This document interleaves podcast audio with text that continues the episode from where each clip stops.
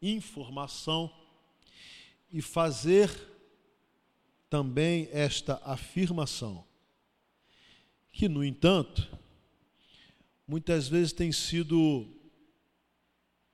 interpretada de forma equivocada. E as pessoas entendem que Jesus estava literalmente falando, ora, ia montar um monte aqui, ele sai daqui para lá, e como se Jesus nos desse poder para sermos considerados homens e mulheres com poderes sobrenaturais, e que essas coisas viessem a, a levar as pessoas até Deus, porque quem não ficaria positivamente assustado se um crente orasse, uma montanha saísse de um lugar e fosse para o outro? Uma compreensão equivocada do que Jesus quis falar a respeito da fé. Eu gostaria de falar nesta noite sobre esse texto, ele se encontra lá no Evangelho de Mateus, no capítulo 17. Eu quero ler os versículos de 14 a 20, mas o versículo que será usado para alicerçar essa mensagem é o versículo 20, mas para nossa compreensão, eu quero começar no versículo 14. Evangelho de Mateus, capítulo 17.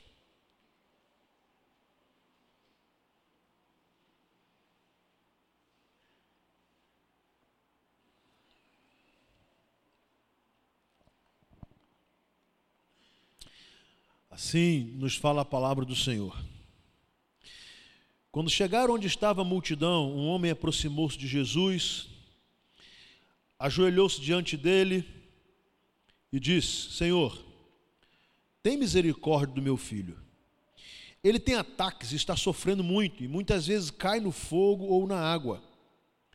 Eu o trouxe aos teus discípulos, mas eles não puderam curá-lo. Respondeu Jesus: Ó oh, geração incrédula e perversa, até quando estarei com vocês? Até quando terei que suportá-los? Tragam-me o menino. Jesus repreendeu o demônio. Este saiu do menino e desde aquele momento ele ficou curado. Então os discípulos aproximaram-se de Jesus em particular e perguntaram: por que não conseguimos expulsá-lo? E ele respondeu: porque a fé que vocês têm é pequena. Eu lhes asseguro que se vocês tiverem fé, do tamanho de um grão de mostarda, poderão dizer a este monte: Vá daqui para lá, e ele irá. Nada lhe será impossível. Até aqui. Esse é um texto muito controverso, porque, é, primeiro, ele fala de, um, de uma espécie de fracasso. Os discípulos oraram por um menino e esse menino tinha uma enfermidade, Jesus deixa claro que ele tinha um problema espiritual, tanto que Jesus é, repreendeu um demônio na vida daquele menino. E os discípulos que tentaram expulsar aquele demônio não conseguiram. Naturalmente oraram, naturalmente eles é, se preocuparam em ver aquele menino livre, naturalmente é, é, usaram expressões que haviam aprendido com Jesus e com toda a, a certeza contavam que aquele menino seria libertado e aquele mal espiritual seria retirado daquele menino, mas o texto diz que eles não conseguiram. Eles ficaram decepcionados, sentiram-se fracos.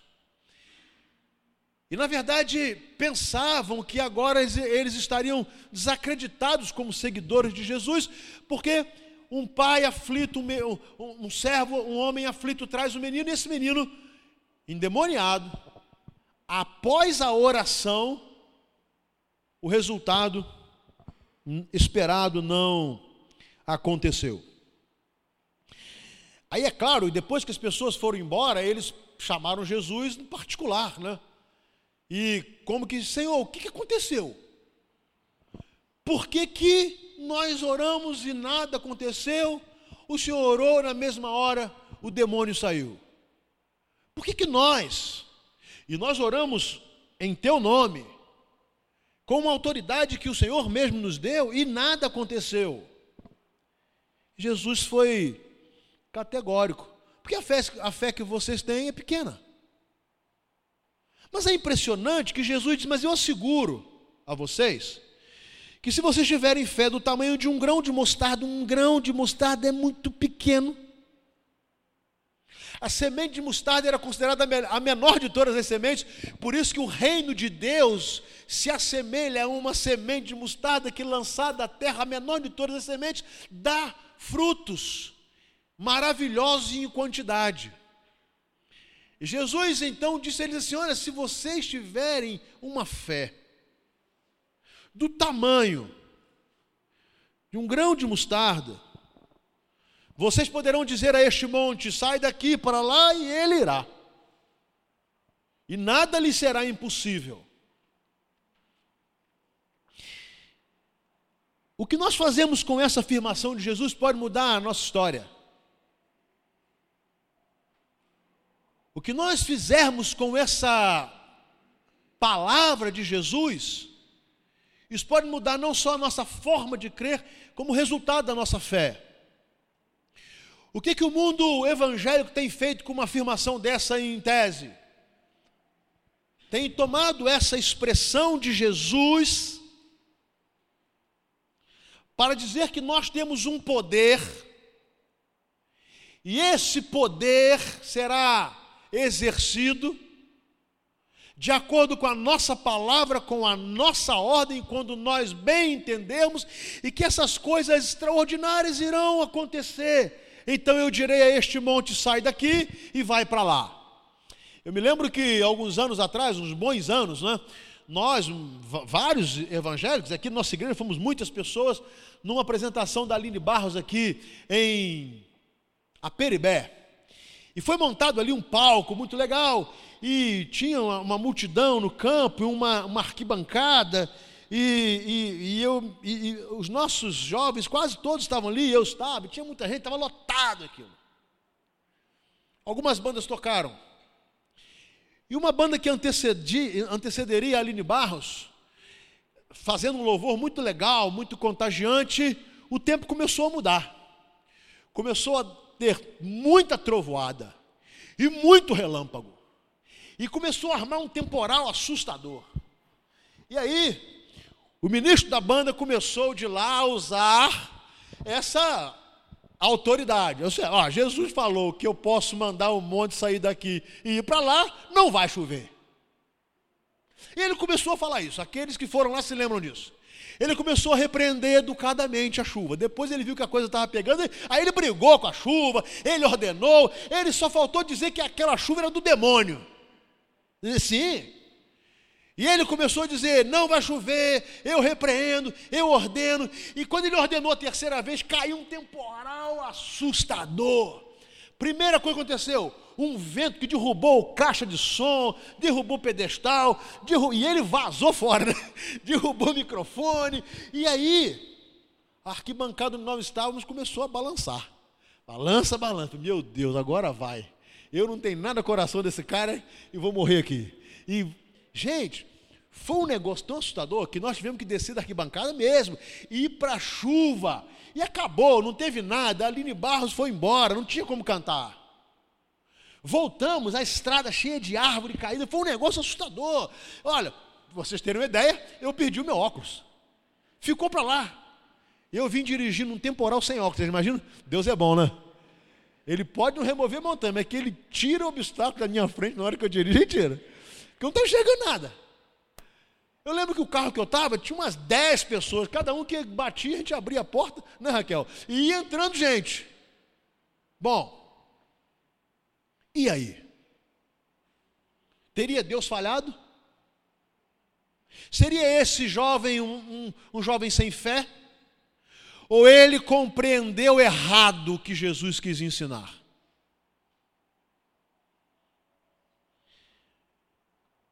Há uma lenda, e é uma lenda, uma fábula chinesa muito interessante, que tem como título Velho Tonto que removeu montanhas.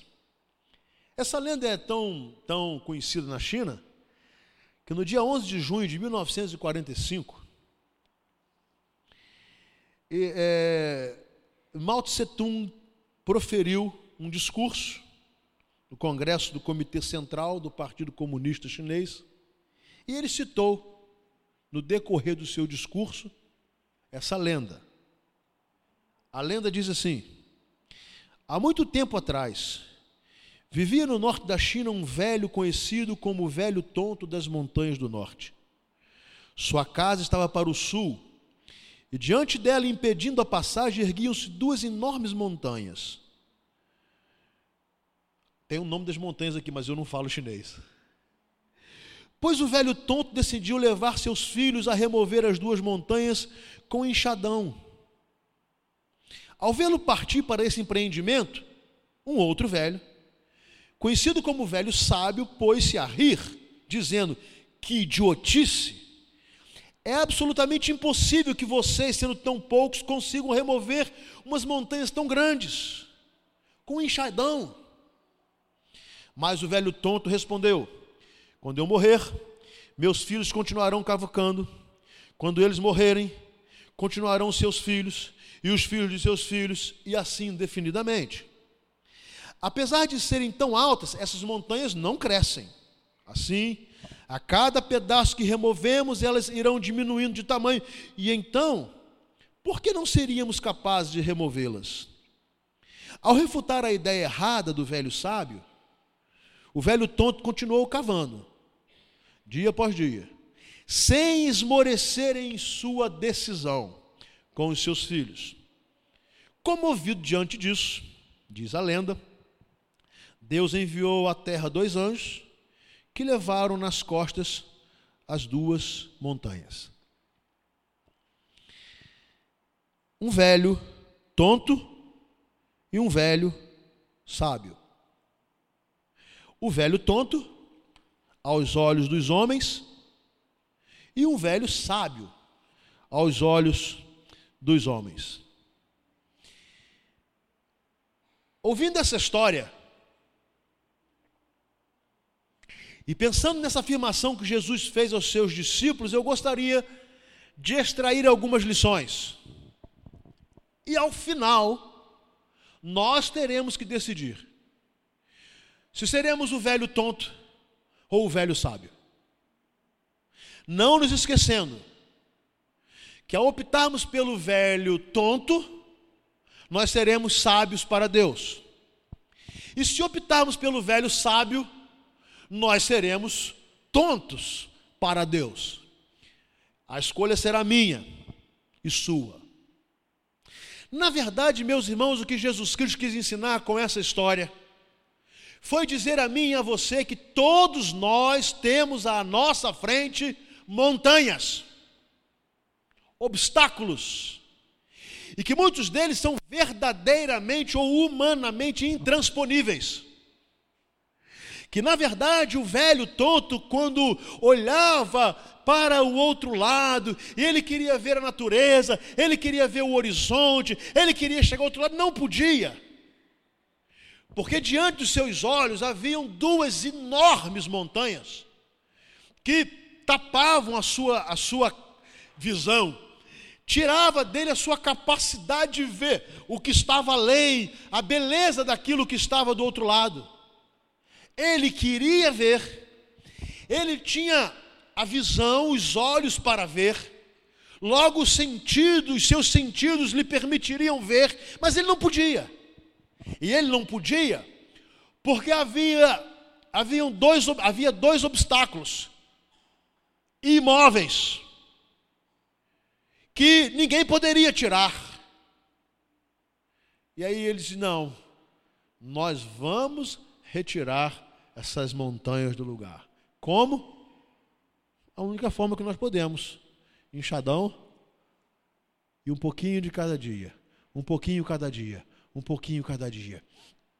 O que Jesus quer nos ensinar? E disse aos seus discípulos que para remover os obstáculos que estão sobre a nossa vida, não é necessário sermos os super-heróis da fé. Nós não temos, não temos que ser os grandes heróis do capítulo 11 de Hebreus da fé.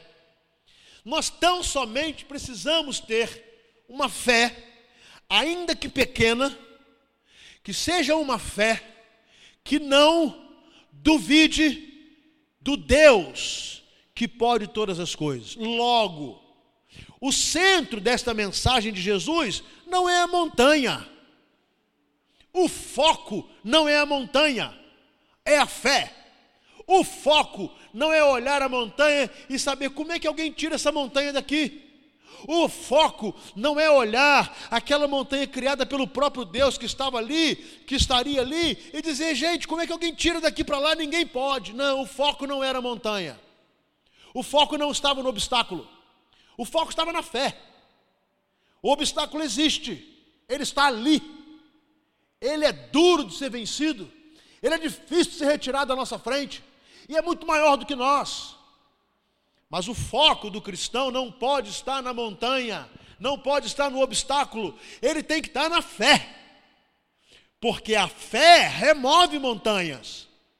E eu gostaria, eu apenas anotei algumas montanhas que podem estar à nossa frente, nos impedindo de ver as maravilhas de Deus, tapando os nossos olhos e de tal forma que não consigamos ver o agir de Deus as bênçãos de Deus.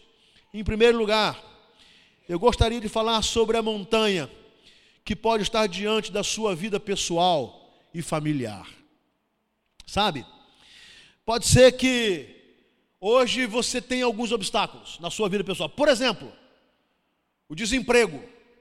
Hoje nós somos 14 milhões de pessoas que têm uma tremenda montanha à frente, o desemprego não poder acordar e sair para o trabalho honesto para no final do mês ter o sustento para levar para casa, para a esposa ou esposo, para os filhos, o pão de cada dia, o dinheiro sagrado do suor do seu rosto.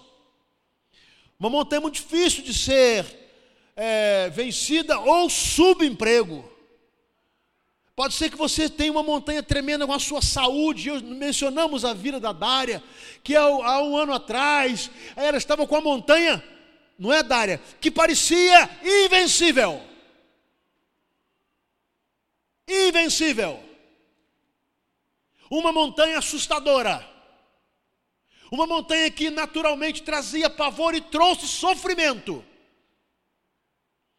Pode ser que haja na sua vida uma montanha que tenha matado a sua esperança, a sua fé, isso tem envolvimento com a sua saúde, com as suas crises existenciais, com os seus problemas pessoais, e você não acredita que essas montanhas possam ser removidas. Ao mesmo tempo, você pode enfrentar agora na sua vida familiar tremendas montanhas que você olha para o seu casamento, ele está morrendo, ele está acabando, não tem mais graça. Você olha e não vê solução, você não vê um horizonte, você não vê o fim da estrada. Você olha para o seu esposo e não quer mais vê-lo, você olha para a sua esposa e não tem mais paciência para lutar por esse casamento, e você diz: essa montanha ninguém pode tirar. E talvez chegue a um acordo com seu esposo e diga assim: bom, nós não sabemos como, nós já tentamos tudo, nós não conseguimos, só tem um jeito, vamos desistir, porque a montanha é grande demais, não dá mais, não há mais como lutar, não há por que lutar. Talvez essa montanha na sua família seja os seus filhos, ou os seus pais que vivem vida de pecado, cheios de problemas, alguns revoltados, filhos com pais, pais violentos, com eh, pais que são infiéis, o esposo para com a esposa, com gente que não tem responsabilidade com a família, e, e pais que choram pelos seus filhos, que têm filhos rebeldes, que não querem cumprir com as suas obrigações, que não respeitam mais pai e mãe, e você diz assim: não tem mais jeito, eu já tentei de tudo, eu já fiz tudo, o que podia, não dá mais.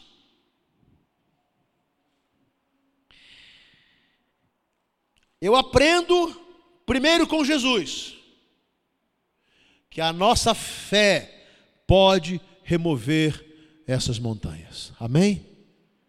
Segundo, eu aprendo com a lenda do velho tonto que removia montanhas. Ele diz o seguinte: calma, vamos trabalhar, vamos fazer a nossa parte. A nossa parte é pegar um enxadão, a nossa parte é, é começar a picotar essa montanha, a nossa parte é, é começar a cortar. A nossa parte é tirar terra dia após dia, day by day, dia após dia, dia após dia. A nossa parte é esta e nós vamos fazer. E se não conseguirmos fazer agora, os meus filhos farão. E se meus filhos não conseguirem, os meus netos farão. Mas nós não desistiremos de tirar essas montanhas que têm matado a nossa vida pessoal e a nossa família diante dos nossos olhos. E aí, Jesus vai dizer aos seus discípulos que isso é possível.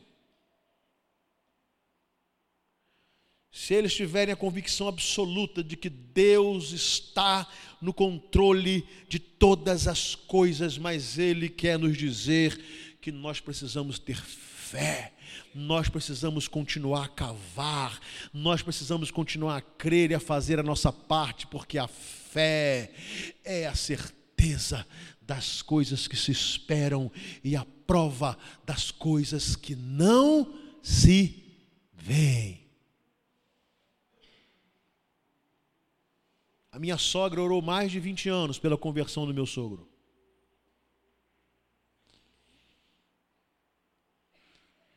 E aquilo parecia uma montanha intransponível.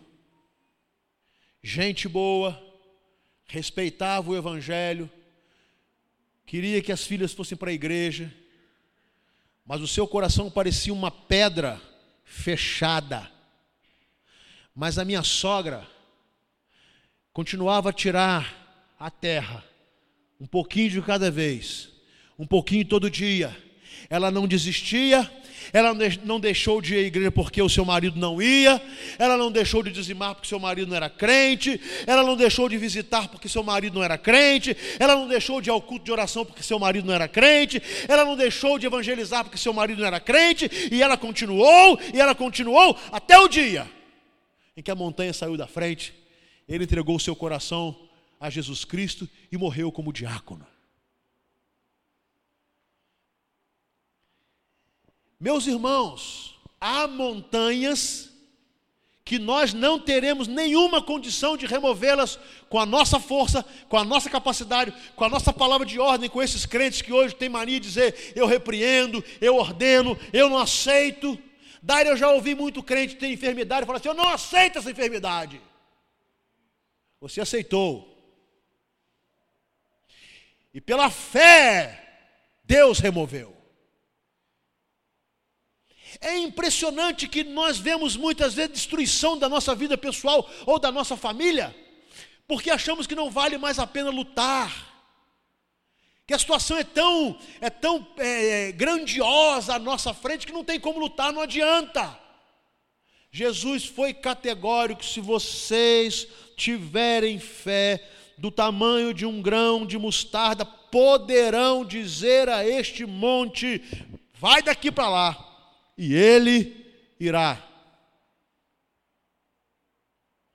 Mas há uma outra montanha. E eu olho essa montanha de uma certa forma, pensando na nossa vida enquanto igreja. É verdade que nós não somos uma igreja perfeita porque não há igrejas perfeitas. É verdade que nós poderíamos fazer muito mais coisas do que temos conseguido fazer. E isso por nossa deficiência, seja de capacidade, seja de vontade, seja de compromisso, não importa. O fato é, é que nós podemos fazer muito mais, e talvez nós olhemos para as montanhas que estão à nossa frente e pensemos assim: não vai dar, não tem como, são montanhas intransponíveis. Como vamos nos envolver com missões? Como vamos é, acabar a obra do nosso templo? Como vamos construir um prédio onde era a casa pastoral? Não dá, o país está em crise, e nós olhamos essas montanhas e dizemos assim: é melhor parar. É melhor cruzar os braços. É melhor termos um contentamento e vamos ficar quietinhos aqui porque está muito difícil. E eu olho para Jesus dizendo aos seus discípulos: se vocês tiverem fé do tamanho, do tamanho de um grão de mostarda, vocês dirão a esse monte: saia daqui para lá, e ele sairá. Sabe, meus irmãos, o período de maior crescimento percentualmente, proporcionalmente, do evangelho no Brasil, foi exatamente, e de uma forma muito especial no estado do Rio, que é o estado mais evangelizado do Brasil, na década de 30. A década de 30 foi a maior crise econômica que o mundo experimentou depois da queda da quebradeira da Bolsa de Nova York, e a história diz que grandes magnatas se jogavam dos prédios, davam tiro no ouvido, porque o desespero se abateu sobre o mundo. Houve uma recessão mundial. E é óbvio que o Brasil, que já era um país pobre, passou por uma crise tremenda, e é impressionante que a história dos batistas brasileiros registra o maior crescimento nesta época. Por quê? Porque havia dinheiro? Não. Porque havia emprego sobrando? Não. Porque havia um povo com uma fé do tamanho de um grão de mostarda, mas que acreditava que Deus removeria as montanhas. E é por isso que nós somos um estado muito evangelizado. E nós às vezes olhamos para as nossas dificuldades, nos esquecemos de uma coisa muito simples. Temos que pegar o um enxadão e temos que trabalhar. Temos que olhar para aquilo que a igreja quer e pode fazer e dizer assim: eu te, nós temos a ver com isso. Temos que dizer que essa obra é de Deus, mas nós somos os agentes dessa obra, de olharmos para o que Deus pode fazer, para o que Deus quer fazer. Meus irmãos amados, eu olho para aquele projeto da academia de futebol e fico pensando: aquilo é coisa de Deus, aquilo é coisa de Deus, e por que tantos voluntários já abandonaram esse projeto? Graças a Deus, Deus tem levantado outros. Mas por quê? Se Deus nos coloca ali diante de uma montanha tremenda, meninos com dificuldades familiares, uma grande parte deles, alguns não têm nem pais, pessoas que não têm nenhuma oportunidade na sociedade, o poder público não está nem um pouco preocupado, tanto não está, que deixa virar aquele lugar num montoado de lixo, como se as crianças que ali participassem fossem lixo também. É uma montanha absurda, assustadora. Eu olho, meus irmãos, para aquele projeto e fico pensando: meu Deus, é uma montanha. Mas essa montanha pode ser retirada da nossa frente se nós começarmos a pegar o enxadão e cavar, e cavar, e cavar. Isso significa o seguinte: você cavar ensinando a palavra àqueles meninos, você cavar repartindo lanche com aqueles meninos, você cavar contribuindo para que o lanche seja dado àqueles meninos, você cavar para orar por aqueles meninos e fazendo isso dia após dia, sábado após sábado, nós veremos essa montanha saindo da nossa frente e nós batizaremos muitos daqueles meninos para a glória do Senhor. Amém, meus irmãos? É uma montanha absurda para nós, para Deus não.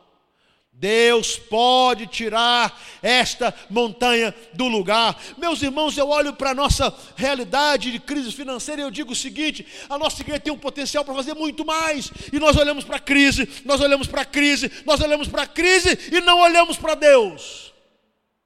E sabem de uma coisa? Se todos nós que temos sido abençoados e não fazemos parte dos 14 milhões de desempregados, fôssemos gratos a Deus e devolvêssemos fielmente a Deus o que Ele manda os nossos dízimos, nós teríamos dinheiro para fazer tudo o que nós sonhamos e muito mais. Mas aí nós olhamos para a crise.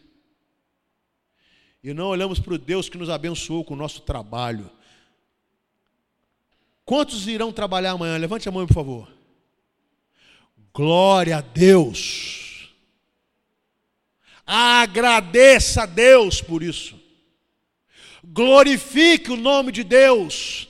E honre a Deus com os seus dízimos e ofertas. E as montanhas, Ele vai tirando. Ele vai tirando. Ele vai tirando. Porque isso é papel dele. O nosso é crer e cavar.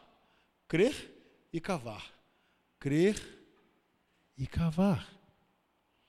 Mas tem mais.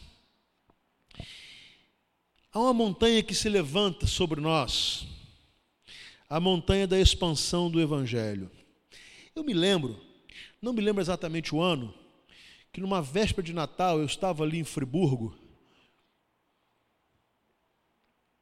e eu fui a uma loja é, de música e de CDs, e estava é, procurando ali uma, um CD, e havia perto de mim uma pessoa, e eu ouvi ela falando com a outra assim. Como esse segmento evangélico está crescendo no Brasil? Olha só, quantos vídeos, DVDs, CDs, porque a loja não era, não era evangélica, era uma loja secular. E quando ele falou isso, eu fiquei aqui, né? Vamos ver o que vem aí. As palavras dele, não sei se era para a esposa, talvez sim. Ele disse assim: esse crescimento é uma praga. Isso é um mal. Palavras.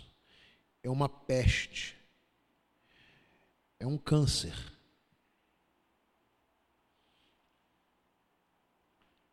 Meus irmãos, existe uma montanha diante da igreja de Jesus.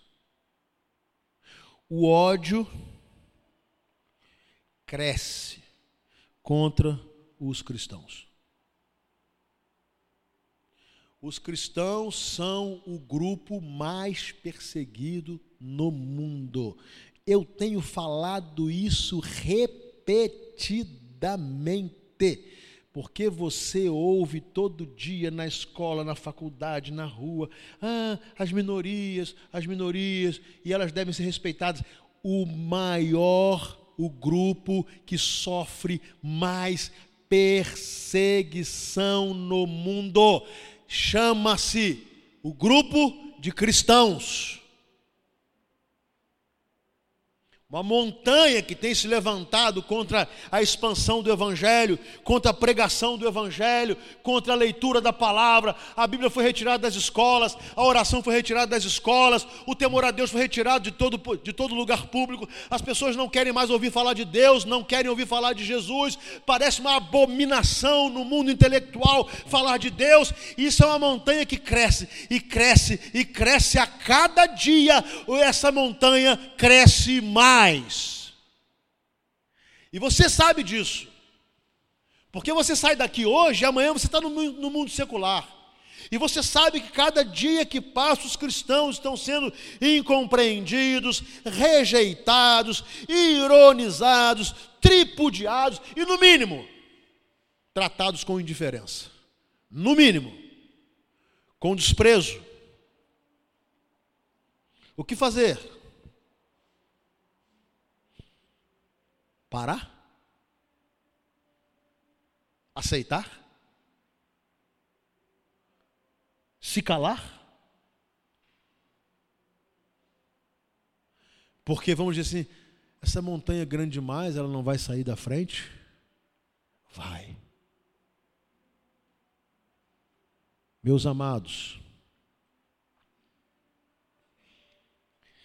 no ano de 1949, o advento da grande revolução cultural na China. Mao Tse Tung afirmou categoricamente que em poucos anos não haveria mais resquício do nome de Deus naquela terra. Deixa eu falar para você uma coisa. A China é o país onde há o maior número de conversão por dia. Amém? Criou-se uma montanha imensa. Cristãos foram presos, bens foram confiscados, pessoas foram torturadas, assassinadas.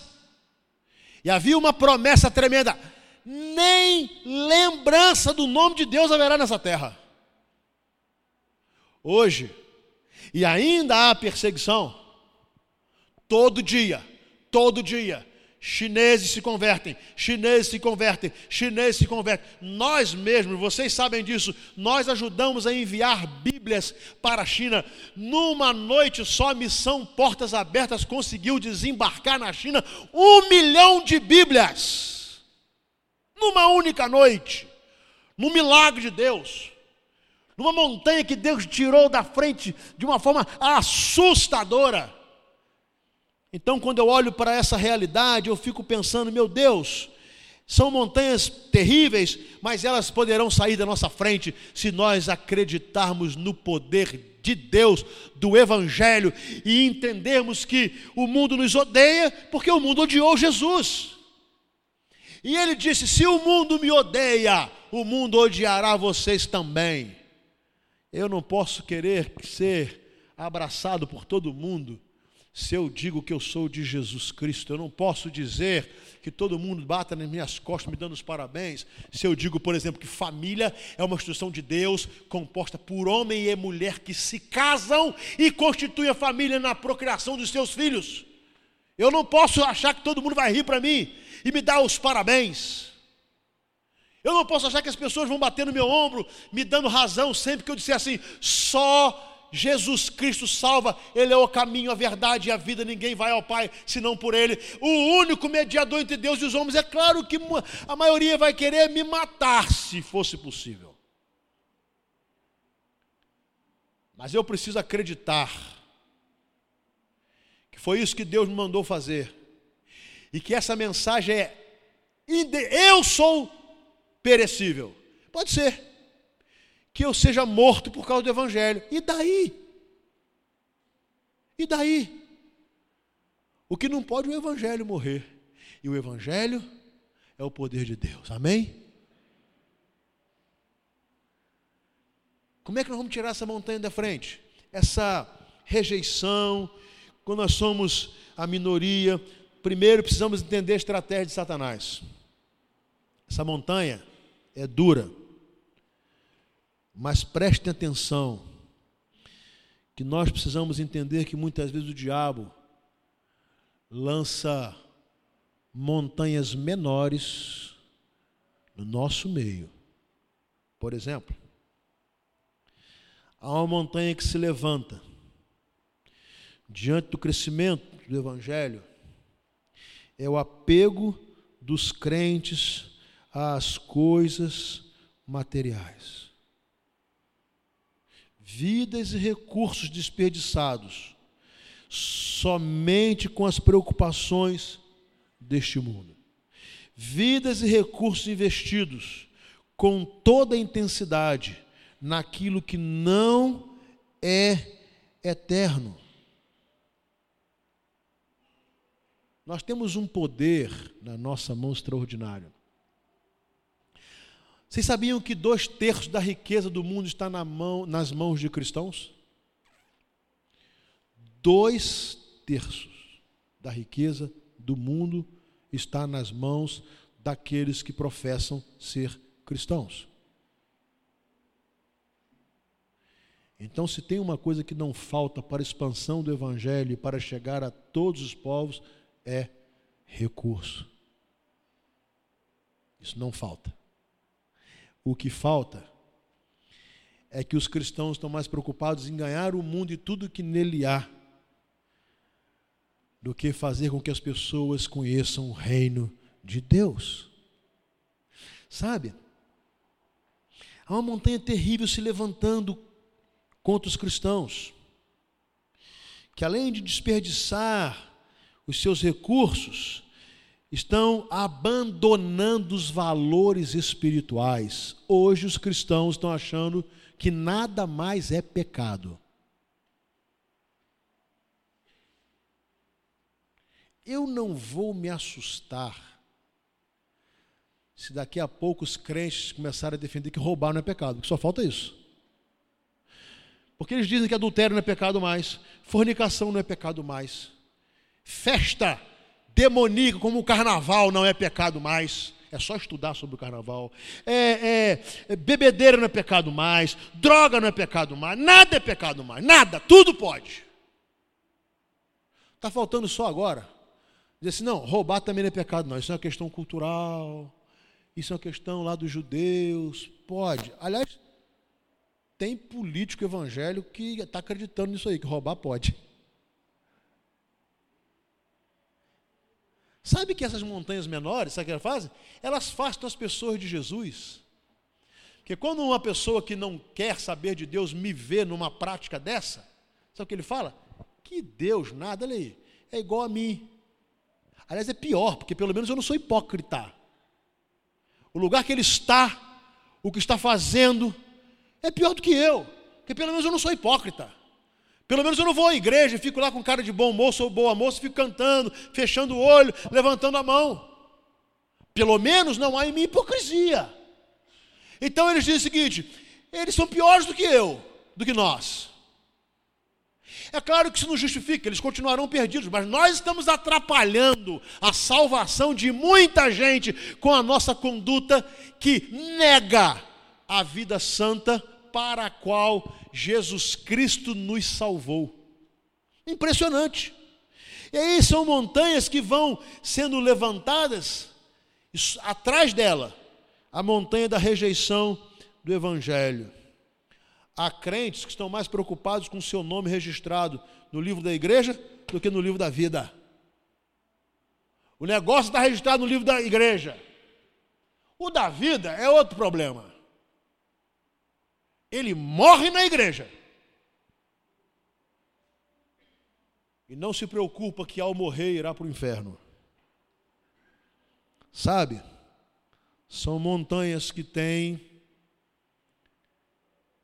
nos impedir de ver quantas coisas maravilhosas Deus tem para fazer em nós, por nós. E de quantas coisas lindas Deus quer nos conceder, se nós tivermos fé e pegarmos o nosso enxadão espiritual para trabalhar, para remover os obstáculos para remover as montanhas e olharmos as maravilhas que Deus tem para todos nós.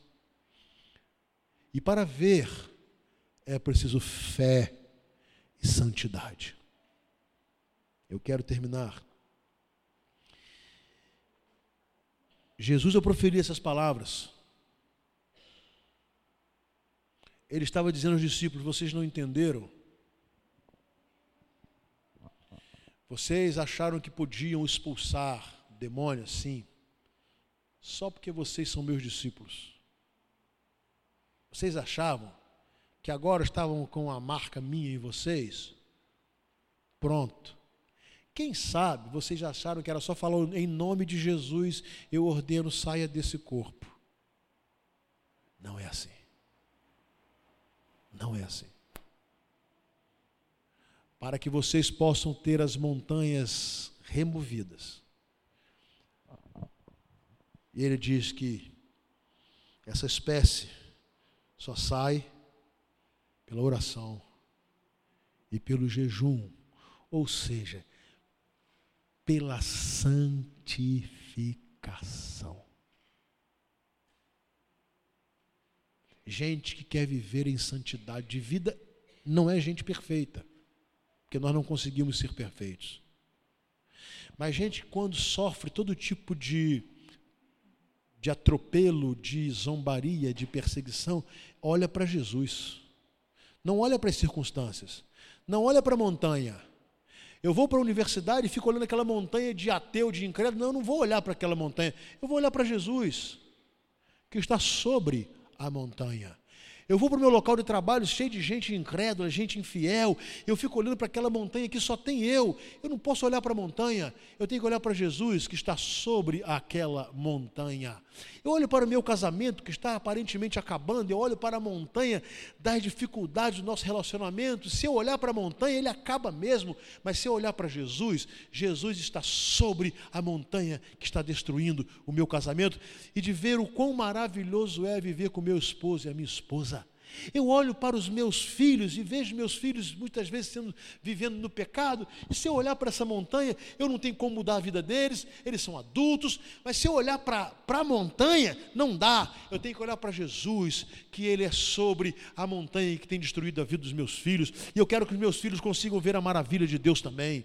Eu olho para a montanha da minha enfermidade, e dependendo da enfermidade, é uma montanha absurdamente alta, e eu digo, não dá mais, não dá, não dá. E se eu olho para a montanha e só para a montanha, eu entro em depressão, em tristeza profunda, eu desisto, eu desanimo, mas se eu olhar para Jesus, que sara todas as nossas enfermidades, eu consigo ver essa montanha removida da minha frente. Eu olho para a minha crise financeira, para o meu desemprego, para o meu problema, e eu digo: Deus está grande demais. Eu bato em toda porta, eu entrego o meu currículo, eu vou procurando, todo dia eu recebo não, eu recebo não, e se eu olho para essa montanha, eu vou entrar no desespero, mas se eu olho para Jesus, Jesus vai abrir uma porta, porque Ele garantiu que se eu for fiel a Ele, o pão de cada dia não faltará à minha mesa, e enquanto eu não tiver o meu emprego, Deus vai usar outras pessoas para me abençoar.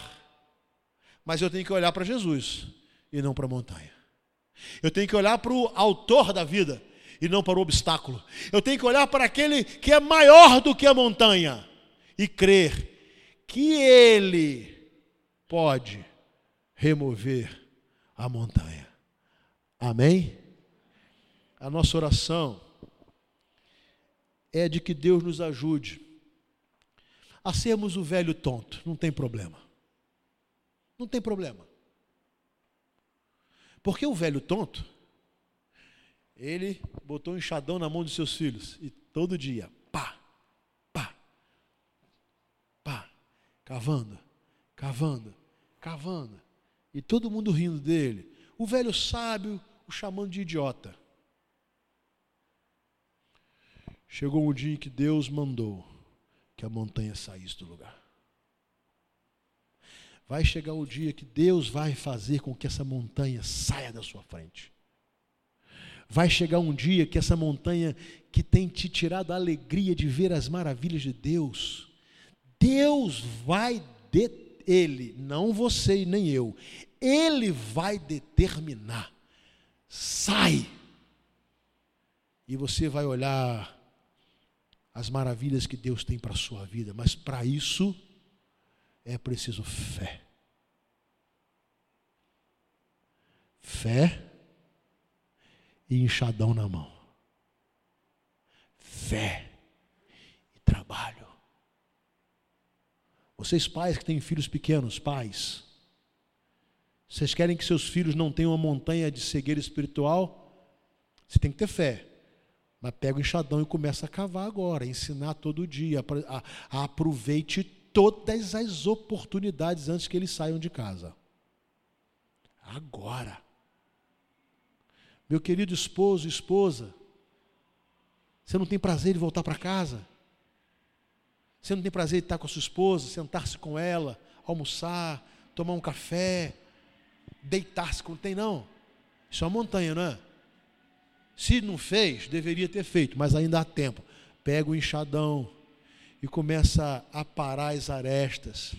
A falta do romantismo, a falta do amor, a falta do respeito, a falta do interesse, a falta de olhar o bem do seu cônjuge. Começa a fazer isso, sabe?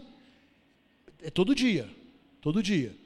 Vai chegar uma hora que Deus tira a montanha da frente. Você está aí destruído pelos vícios. É uma montanha horrorosa. Tenha fé que Deus vai te libertar, mas não tenha só fé. Viu, Raquel? Quase. Mas não tenha só fé. Você tem que cavar. O problema é que às vezes você quer que só as pessoas cavem para você. Só as pessoas. Você quer que o Fernandinho te ajude cavando, que a Fernanda te ajude, você quer que o, o Tiago te ajude. E você está fazendo o que para se libertar do seu vício? O quê? Você tem que pegar o enxadão e tem que cavar. É todo dia.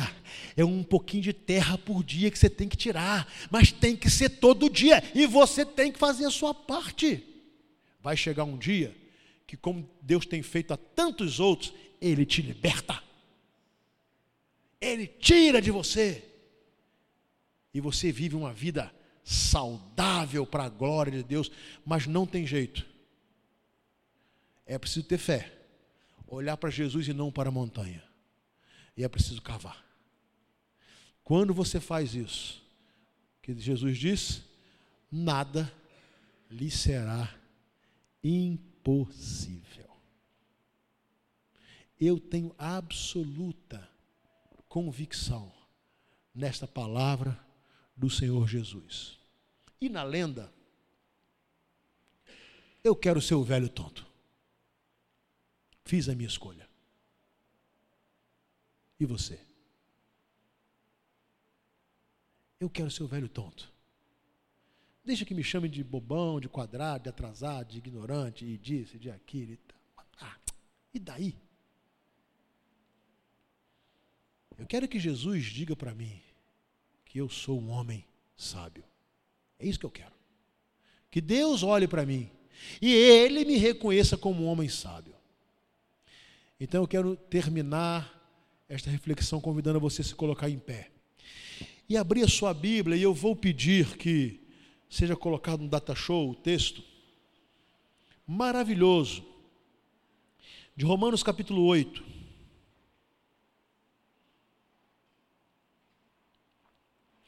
A partir do versículo 31. E esse texto, que vai até o 39, aqueles que optam pelo velho sábio, esse texto não servirá. Ele não servirá. Mas os que optam pelo velho tonto, aí sim porque é esse que vai ver a montanha removida de sua frente e olhará e verá o horizonte maravilhoso que Deus tem para ele. Vamos ler juntos? A partir do versículo 31, leiamos: Que diremos, pois, diante dessas coisas? Se Deus é por nós, quem será contra nós? Aquele que não poupou a seu próprio filho, mas o entregou por todos nós, como não nos dará juntamente com ele e de graça todas as coisas? Quem fará alguma acusação contra os escolhidos de Deus? É Deus quem os justifica. Quem os condenará? Foi Cristo Jesus que morreu e mais, que ressuscitou e está à direita de Deus e também intercede por nós. Quem nos separará do amor de Cristo? Será a tribulação, ou angústia, ou perseguição, ou fome, ou nudez, ou perigo, ou espada? Como está escrito: por amor de ti enfrentamos a morte todos os dias. Somos considerados como ovelhas destinadas ao matadouro. Mas em todas estas coisas somos mais que vencedores por meio daquele que nos amou. Pois estou convencido de que nem morte, nem vida